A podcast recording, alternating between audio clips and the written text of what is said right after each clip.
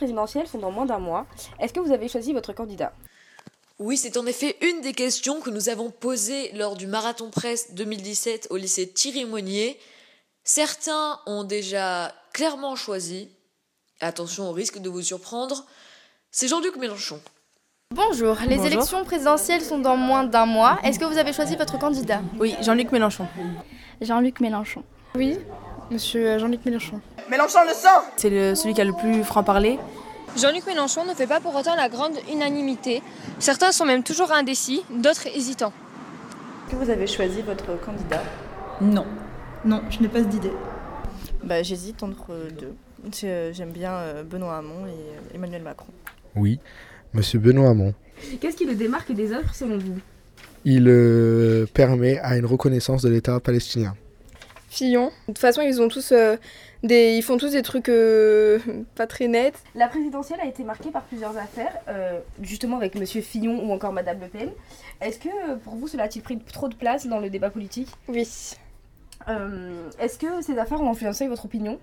Non. Vous pensez que cela est faux?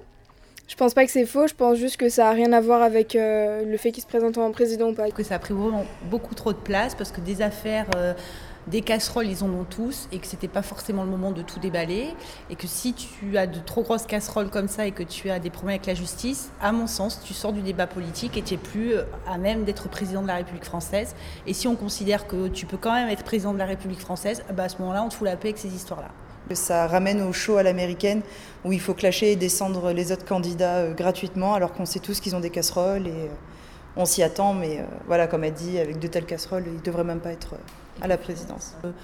Au final, on sait très bien que ça ne changera rien. Parce que, que ceux qui ont des casseroles à l'heure actuelle, si c'est eux qui sont élus, ben on n'en parlera plus parce qu'ils auront l'immunité. Donc aujourd'hui, ça ne change rien dans l'opinion que je peux porter à tel ou tel candidat. Quelque part, je m'en fiche. Je pense que s'il y avait. On a besoin de s'intéresser aux affaires des, des candidats pour savoir un peu leur vie et pour savoir pour qui on vote.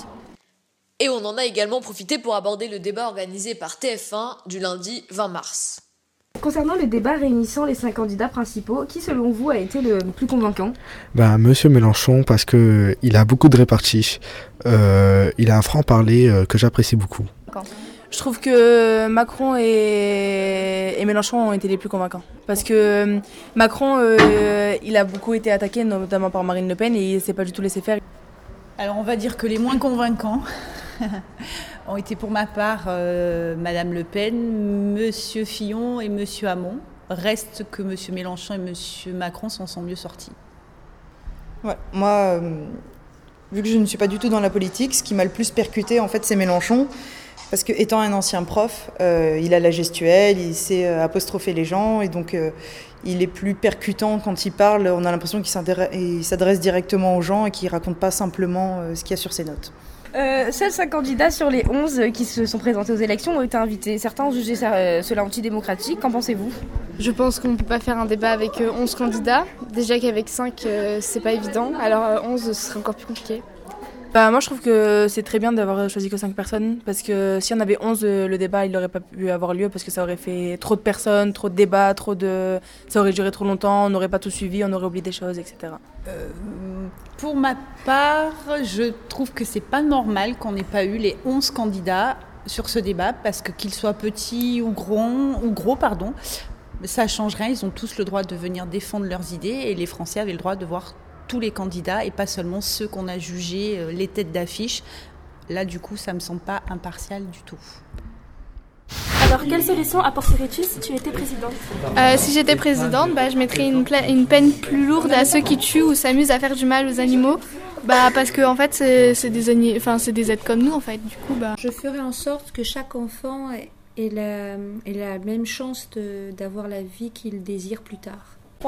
Si j'étais présidente, je mettrais la cantine gratuite au moins moins cher pour que les enfants qui ne peuvent pas en bénéficier, car ils n'ont pas les moyens, bah, ils, pour- ils pourront. Je mettrai la re- retraite à 60 ans et je ferai plein de créations de places en crèche. Je ferai construire plein de crèches. je réduirais les, les inégalités de travail, par exemple avec euh, les jeunes euh, issus de quartiers défavorisés. J'ouvrirais plus d'emplois et euh, je réduirais les inégalités euh, hommes-femmes. Légaliser la weed. Euh, si j'étais président, je pense que j'augmenterais les salaires de certaines personnes, surtout les personnes qui ont des salaires assez bas. Euh, J'augmenterais donc le SMIC euh, à 1300 euros par exemple. Bon alors, si j'étais président, euh, je pense que j'essaierais de, de privilégier déjà euh, tout ce qui est écologie, euh, parce que on est en train de détruire notre planète, donc c'est important de, de favoriser les énergies renouvelables, essayer de repenser les villes, de reconstruire des villes vertes, comme on peut appeler. Euh, je vais essayer aussi de remettre l'économie française sur pied, euh, en essayant de ne pas avoir une seule et même économie. Euh, je vais essayer de créer plusieurs économies par région, c'est-à-dire dans une région il y aura par exemple l'euro, dans une autre il y aura le franc, dans une autre le livre sterling, admettons. Et euh, ça permettrait en fait de garder l'économie dans ces régions et de pas acheter par exemple aux Allemands ou aux Américains. Micro-trottoir réalisé par Myriam et Eya de la seconde 8 2017 et on l'en rend remercie. Et nous terminons avec notre invité, Monsieur Durand-Barbance, professeur de sciences économiques et sociales au lycée Thierry Monnier. Bonjour, nous allons aborder le projet que vous entretenez avec vos élèves concernant les élections 2017. En quoi consiste-t-il? Euh, ce projet, il vise à hum, mettre en place une réflexion sociologique et sociopolitique, on va dire, sur les élections présidentielles et législatives 2017. Donc amener les élèves à avoir un rapport à ces élections qui soit un petit peu plus scientifique que médiatique. Le projet est assez global. On va travailler, on a commencé par travailler sur la Constitution, donc pour savoir comment sont organisées ces élections.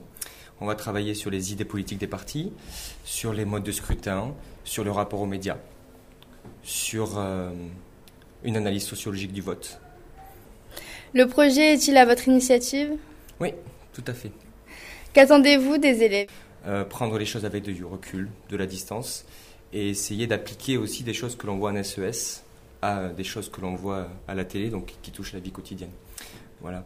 Euh, c'est- assez compliqué hein, pour les élèves d'avoir cette distanciation. Donc voilà, l'idée c'est de concrétiser un petit peu ça et de le, développer d'un point de vue, euh, encore une fois, scientifique, en tout cas le plus possible. Euh, Pensez-vous que vos élèves qui passent à quelques mois du droit de vote sont assez intéressés par la politique? Euh, ils ne le sont pas et ils doivent l'être, ils doivent le devenir.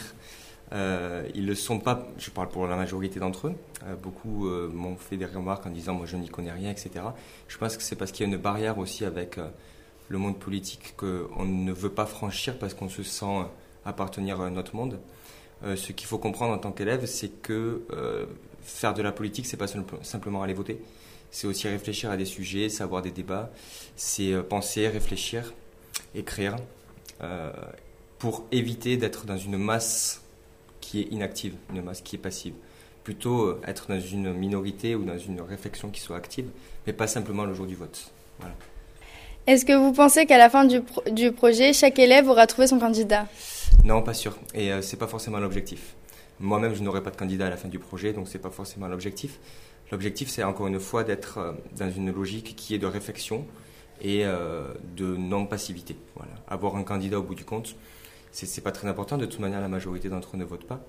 Et euh, s'ils avaient à voter, ça leur aurait permis, je pense, de mieux comprendre les programmes et euh, de les aider éventuellement à se décider, mais pas de les déterminer. Merci d'avoir accepté notre invitation. Avec plaisir, merci à vous.